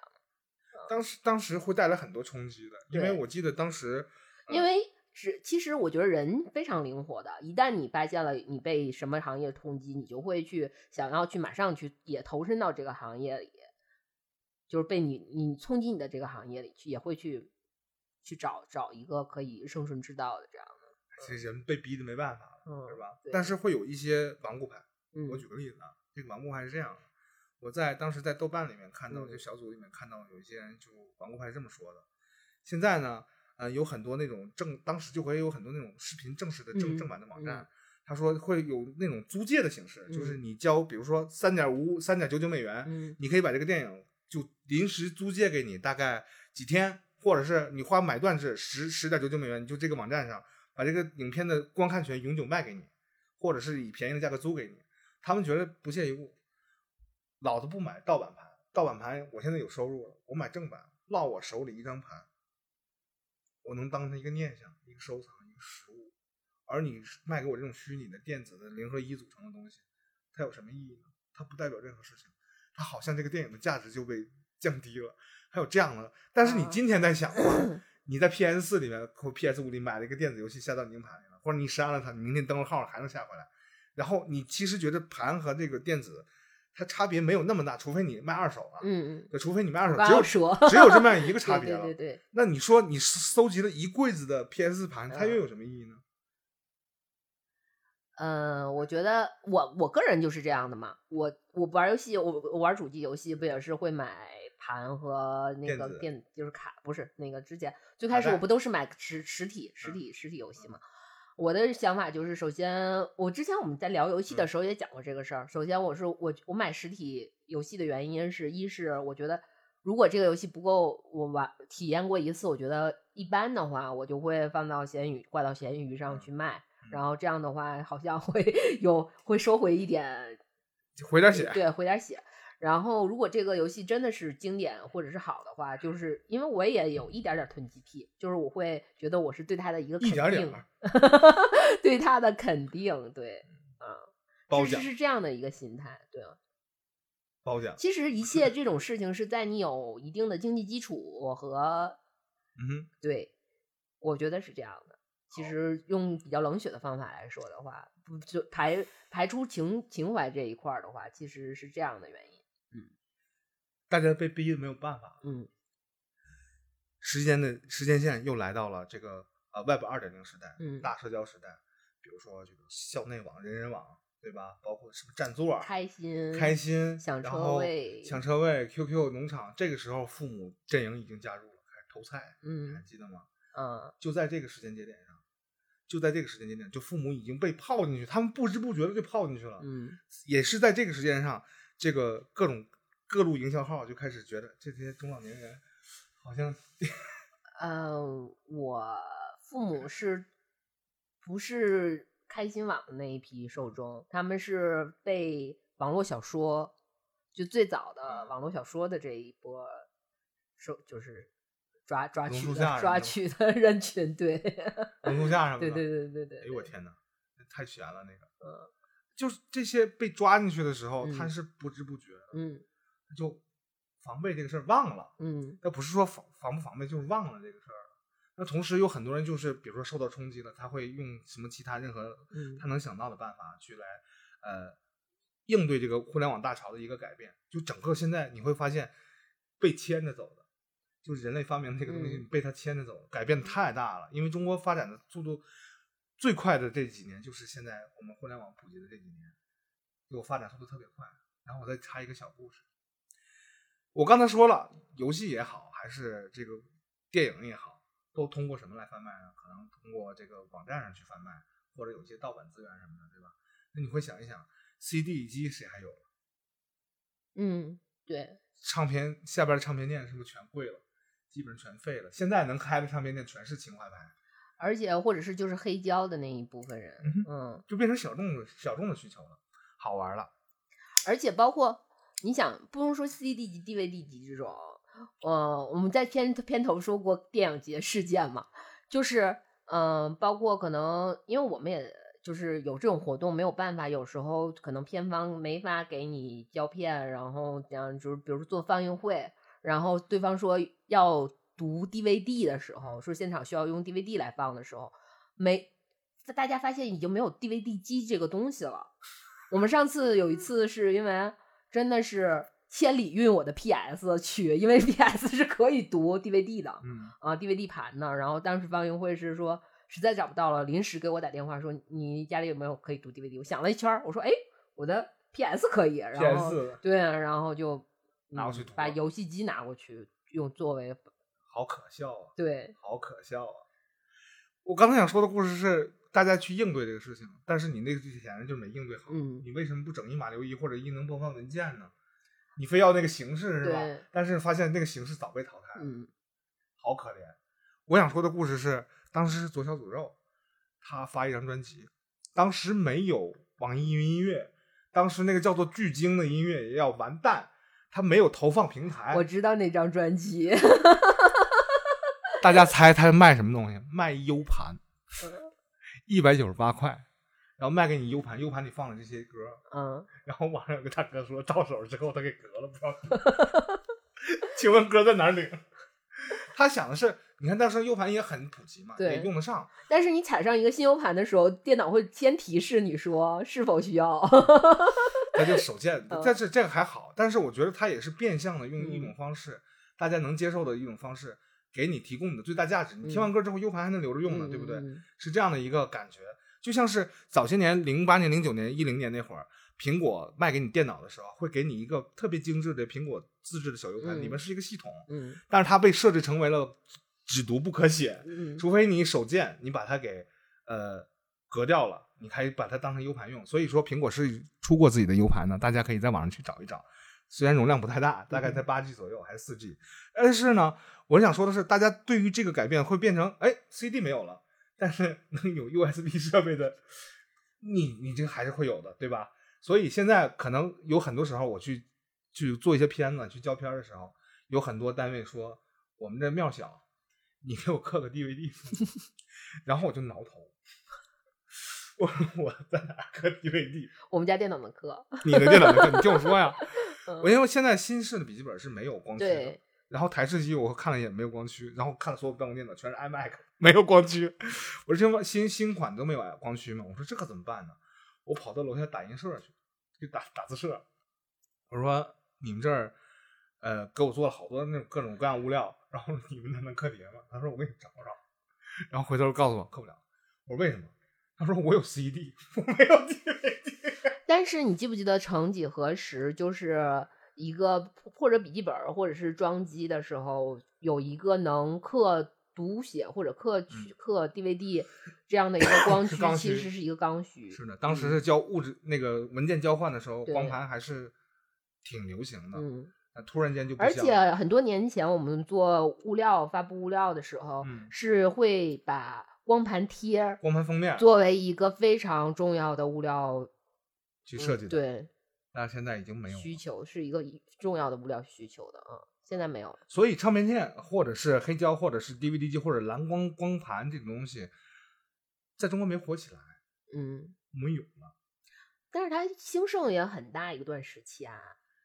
它被淘汰的太快了，大家没想到。嗯你去想一想啊，光盘那个载体，现在 PS 五还是没有最新的一个游戏机了，最新款嗯它还是没有抛弃这个东西。嗯他觉得这个东西还能作为一个载体，可以你们二手，或者是留一个念想，或者是读取方便、购买方便，有一个形式感，他还是留下来了。但当然，他为了适应时代，他还推了一个没有光驱的数字版，会很便宜。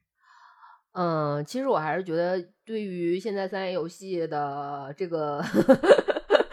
这个这个如此之大，你要是纯靠网络去下载和那什么的话，真的是挺费劲的费劲的。对，就是而且平台和平台之间的一些嗯，是是是有这个 问题，对对。还有很大问题的。但是这个也是，就是你你既然玩，其实我觉得这个是跟游戏本身有关系的。就是既然你去玩游戏，你享受游戏的是在游戏世界里人，就是你在现实世界里很多东西是延时满足的，但是在游戏世界里所有的东西都是即时满足的。但是你去购买游戏之后，你不能迅速的玩到它，你需要可能有些游戏大到你可能需要下一天。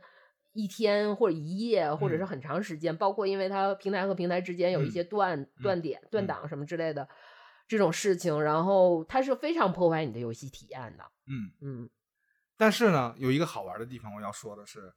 呃，互联网坑就坑在它给了你太多选择，就比如说数字版和光盘版，嗯你买碟送到你手里，物流好几天。你比如说你不是大城市的，嗯，你比如说我偏于西西安西就西南地区一个小地方，我就是我第一个电子版游戏，就是因为我去大理玩儿，啊然后我查了，我看了一下物流，就是如果我。我算了一下，就是如果我因为当时我在大理那个地方的网其实也不太好，然后我就大概下了一下，试了一下是大概是一个什么速度，然后我算了一下，可能需要呃一天天一天半的时啊间，也就是三十多个小时的时间。但是我看了一下物流，嗯就是离我最近的，嗯就是你会收一些地区的那个，就是你你能判断，比如说从哪儿发，你嗯能最快收。我判断了一下物流需要四天左右的时间，所以我就果断买了我第一个电子版的游戏。所以他给你提供了不同的选择，哪种便利你用哪一种，嗯对对吧？对，这是给你不同的选择。很多很多那些保守派的老人，是因嗯为被这些不同的选择都能及时满足他的需求，嗯他卸下了防备，嗯，对不对？对，比如说，咱们 Web 二点零就是那段那段先先先过去了啊，然后大家就来到了什么时代呢？嗯定制化推送时代。从什么时候开始？网易做的不太好，嗯来冒出了一个叫做今日头条的东西。嗯你想看什么，猛给你推什么。嗯你就想看谁张家长李家短，谁家出轨了，他猛给你推出轨新闻，然后这个时候老年人就沦陷了。但别说老年人，就是青年人也沦陷了。嗯，很如果你关心这一趴的话，就很容易是被你总有你能关心的那一趴，嗯他就不断的给你试错，然后你就沦了陷了，一直到今天都在沦了陷了。因为他一开始你要看图文的话，它很省流量嘛。当时也是三 G 时代，嗯也没有那么快。后来在四 G 时代的时候，网络条件允许了，哥们儿上视频吧。嗯最早期的时候，给大家普及一个冷知识啊，在中国，呃，在中国国行上市的手机，中国是要 把 WiFi 功能要阉割掉的，在大概一二年的时候才放弃了，是的是的才放弃了，嗯就彻底妥协了，来吧，那 WiFi 就嗯变成一个嗯统一标准了。嗯到那个时候，因为流量的费用就会被摊成本摊得很薄，嗯所以可能这个视频的一些东西就都涌进来了。这个东西，因为文字和图文，图文这个东西，因为中国的文盲率大家也还了解的，嗯视频这个东西不需要你有任何门槛，你只要看，马上就有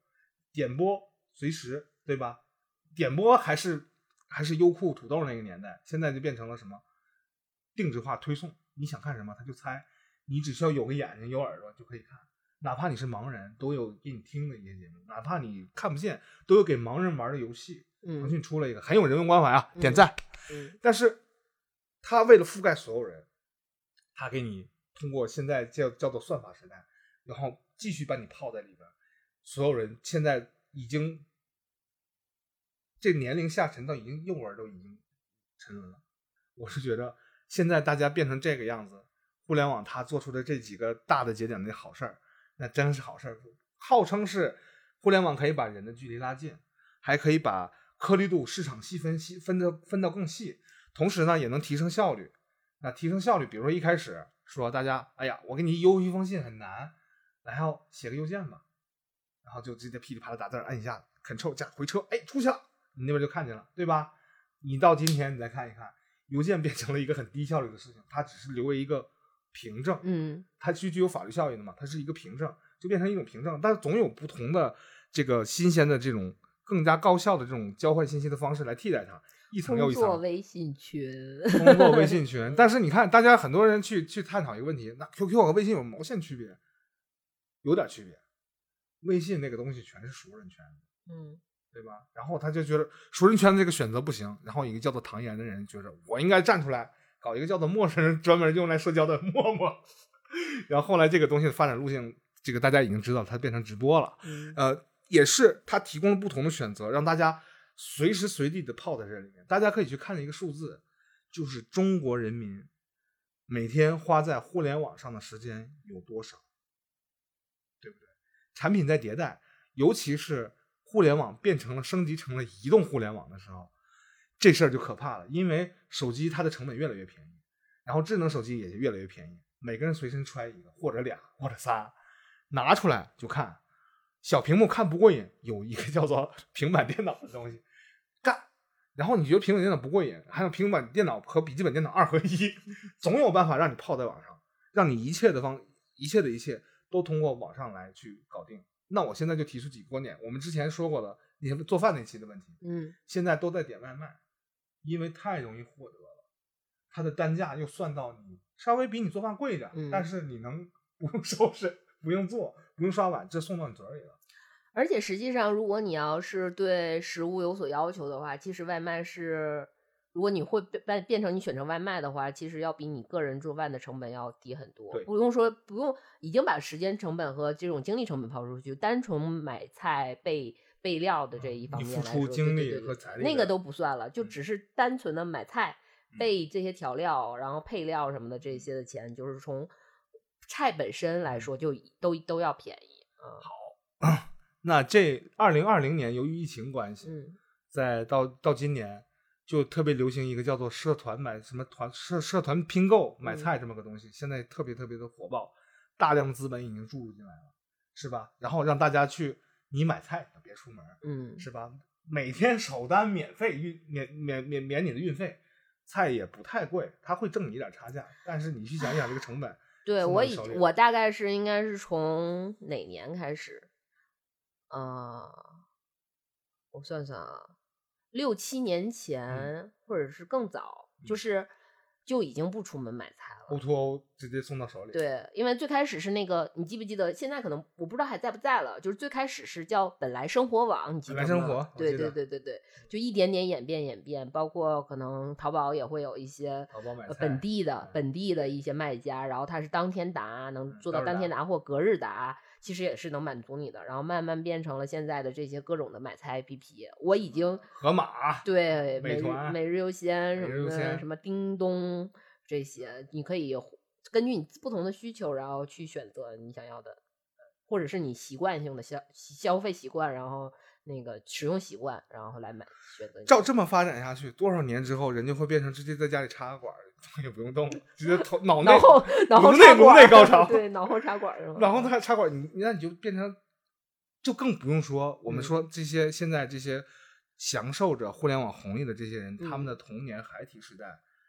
疯跑，嗯，然后亲自肉身，比如说背一百斤大米去看嗯看亲戚去，嗯，就这样的行为可能就不再不是背一百斤大米，因为我在小时候就是非常非常小的时候，我记得，嗯、父母的应酬，然后比如说去朋友家什么的，嗯。我我们那个他们特别喜欢买鸡蛋，嗯，那个时候因为鸡蛋其实价格到现在好像没有没有改变过，没有嗯。没有涨涨幅到很多，但是鸡蛋是一个非常呃，算是一个是日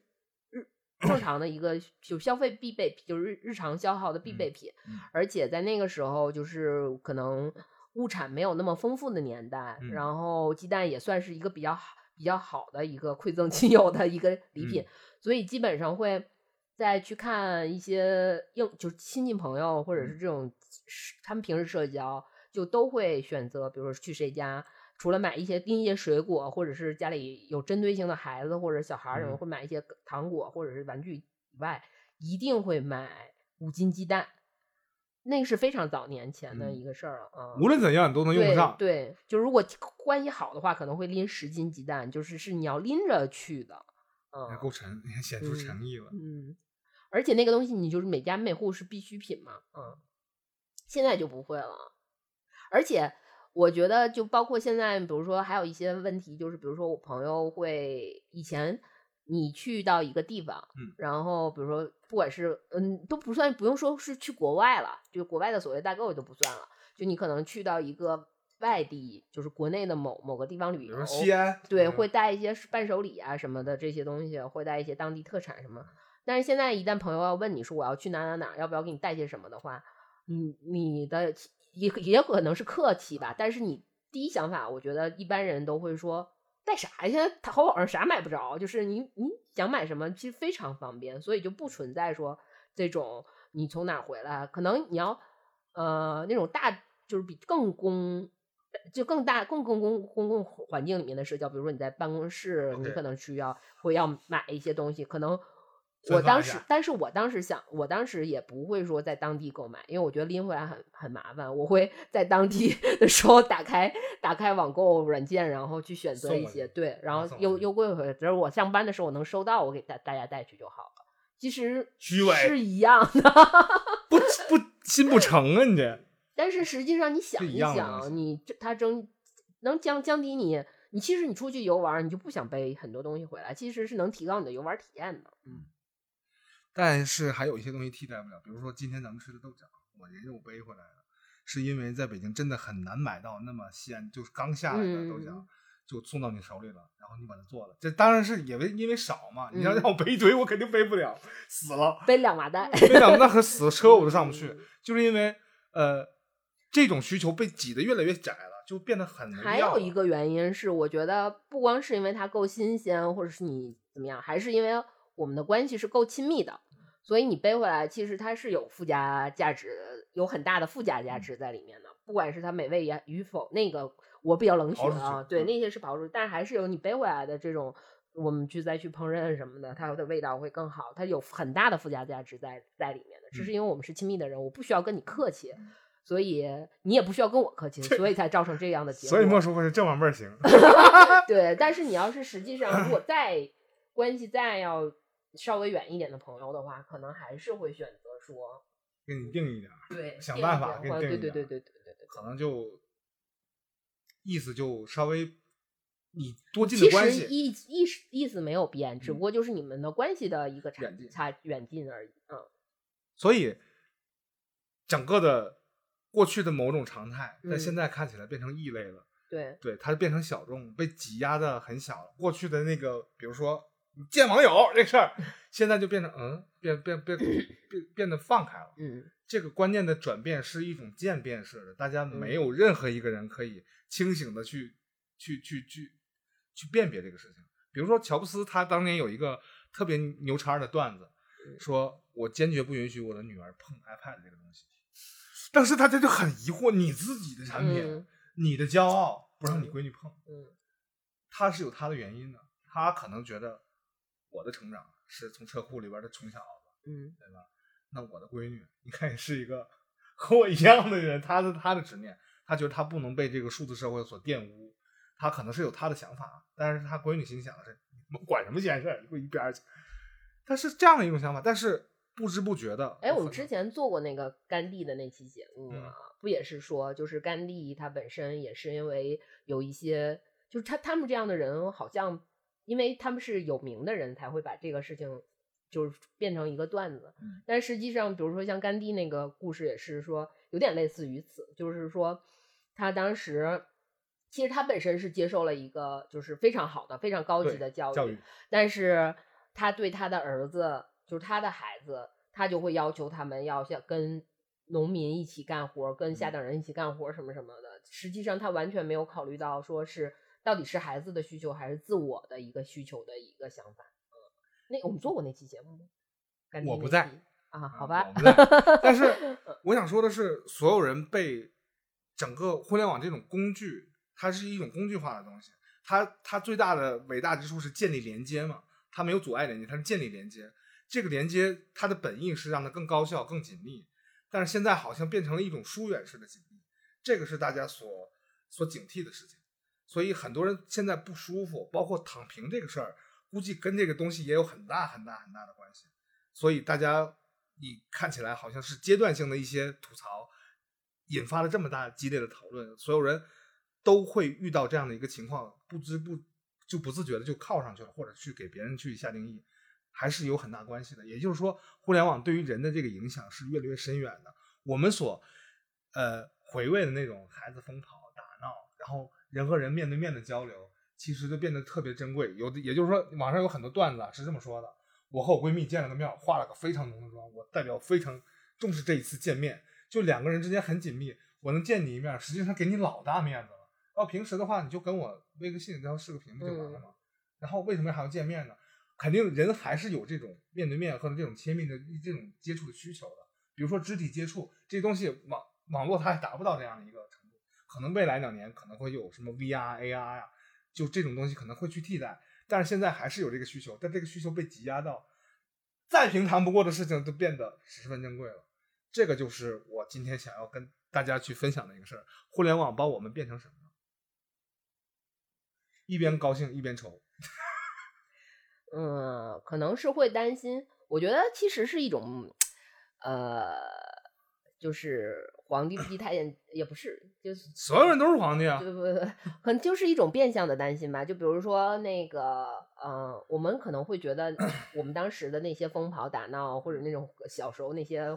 胡糟的事儿，其实是我们对童年记忆的一个美美好好，或者是那对。但是可能就觉得现在的孩子他们被剥夺，因为某些原因被剥夺了这样的权利。实际上，人家也觉得我很开心，我很开心，我很美好。他没有，就只是一个这样的变相的一个担忧和一个呃，有点像过度补偿的这么一种。心态嗯，就他们的快乐和我们的快乐，其实在他们看来是等价的。，对。就我们去担心你们亏了，嗯我要帮你争争。欢迎大家，去收听我们童年儿童儿童节那期特别节目。这你还在插飞镖呢？你能不能单独录一个？嗯你太专业了。想想，你看我们所有的节目都是勾扯连环的。其实呃，我们也有点站着说话不腰疼啊，就一直在吐对于我们的一些负面影响。但实际上，殊不知我们这个节目也是通过网络平台分发给大家的。嗯，呃而且满足了像比如说我这种非常懒惰，然后运动量极低人的一些小小小幸福。嗯，那你我不需要运动量高，你怎么办？你还你还又跑着拿大喇叭喊是吗？我要播节目了。不是啊，你比如说我比如买菜这件事嗯儿，我其实是很介意出去买菜的，介意出去买菜的。然后，因为你步行距离五十米，对最长续航五十米。对对，然后就没没血瓶儿了，就是这样的。然后包括比如说菜市场有有没有我的需求，然后我可能对菜品的选择会有产生了某种嗯纠结。然后包括可能他人的服务态度会不会对我的一一天造成影响？嗯其实你看，舒适其实是越来越提高你的舒适度的。嗯嗯但是我我还得说负面，我必须要说负面，因为有很多我在网上看到这样的声音，就有一些青年啊，他说我现在好像没有认识新朋友的渠道了，也没有新朋友的圈子，因为我人还是渴望就是这么近距离的这种沟通嘛。他说我认识的这些人呢，或多或少的会有很多担忧，比如说我拉朋友圈的话都会分好组，我不能乱说话，然后我觉得很烦，我需要认识一些新朋友，就跟他们面对面的就这样但是。实际上，我已经不太了解现在这些孩子们。我这么说，感觉我年纪很大，但我真的不了解。年纪大了啊，嗯，那个啊、就是二十来岁、二十岁左右的这些孩子，他们到底是一个什么样的情感状态了？我不知道他们是通过什么样的方式去呃社交。我因为我们那个时候的，我们刚才在录音之前聊了嗯很多当年我们如何认识我们那些社交圈子里面所有神奇的朋友们，我们 是如何就是从茫茫人海中截取到他们的。嗯。那个是非常有趣的一个非常棒的一个经历，但是我不知道现在的这些人他们是一个什么样的情感状况，然后他们是通过什么方式去认识这些朋友，然后，嗯，因为毕竟现在的这种呃通讯的方式跟以前已经嗯完全不一样完全不同了，对，这就造成了这个交结交朋友的目的、方式、嗯方法嗯，都变成了不都变了变了不同的一种状态。，对，但是我是这么想这个问题的：假设你去订了个外卖，对吧？以前因为我尝试过认识一些，比如说比我年纪小很多的，就是这个那个年纪段的孩朋友吧，然后他们我会我会跟他们有有时候会随便随便聊闲闲聊一聊的时候，发现可能呃会发现很多我们之间的一些就是这些差异化的东西，比如说他们的。对审美上的一些差异就嗯非常大，以及以至于到我都表示有点震惊。嗯包括他们对那个他人的一些取取审美取向或者是什么判断判断，都会让我觉得，呃，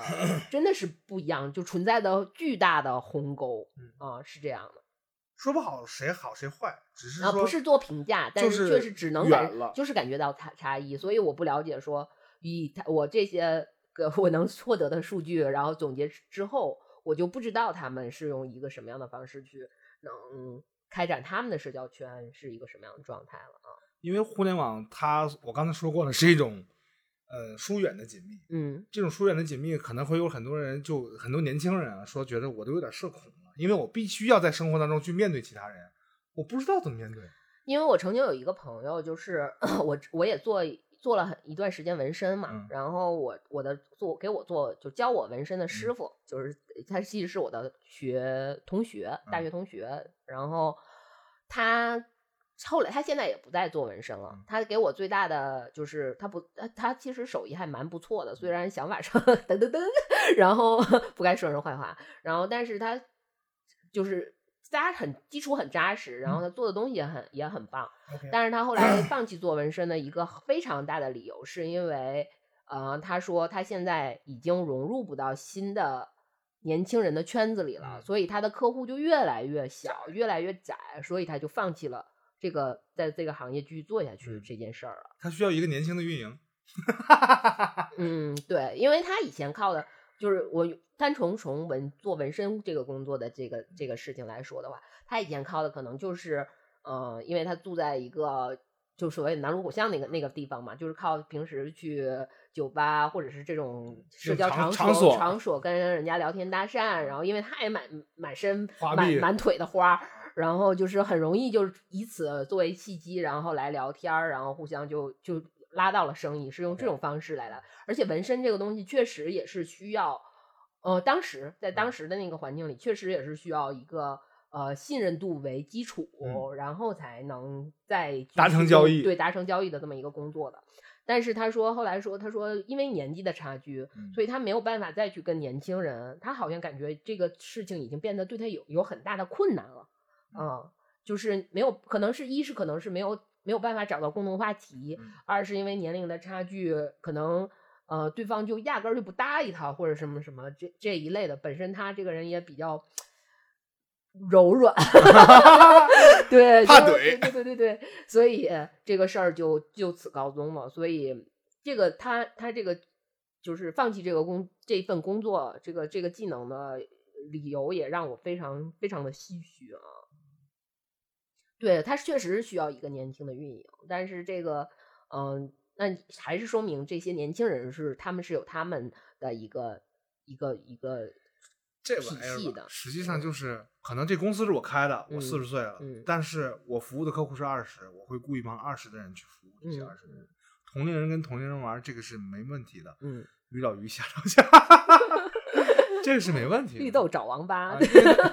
对，一般都会觉得这句话就特别生气，凭什么？谁是绿豆，谁是王八？嗯 我是绿豆，嗯 就是互联网会把人变成各种各样的一个情况，在最开始大家是始料未及的，嗯都觉得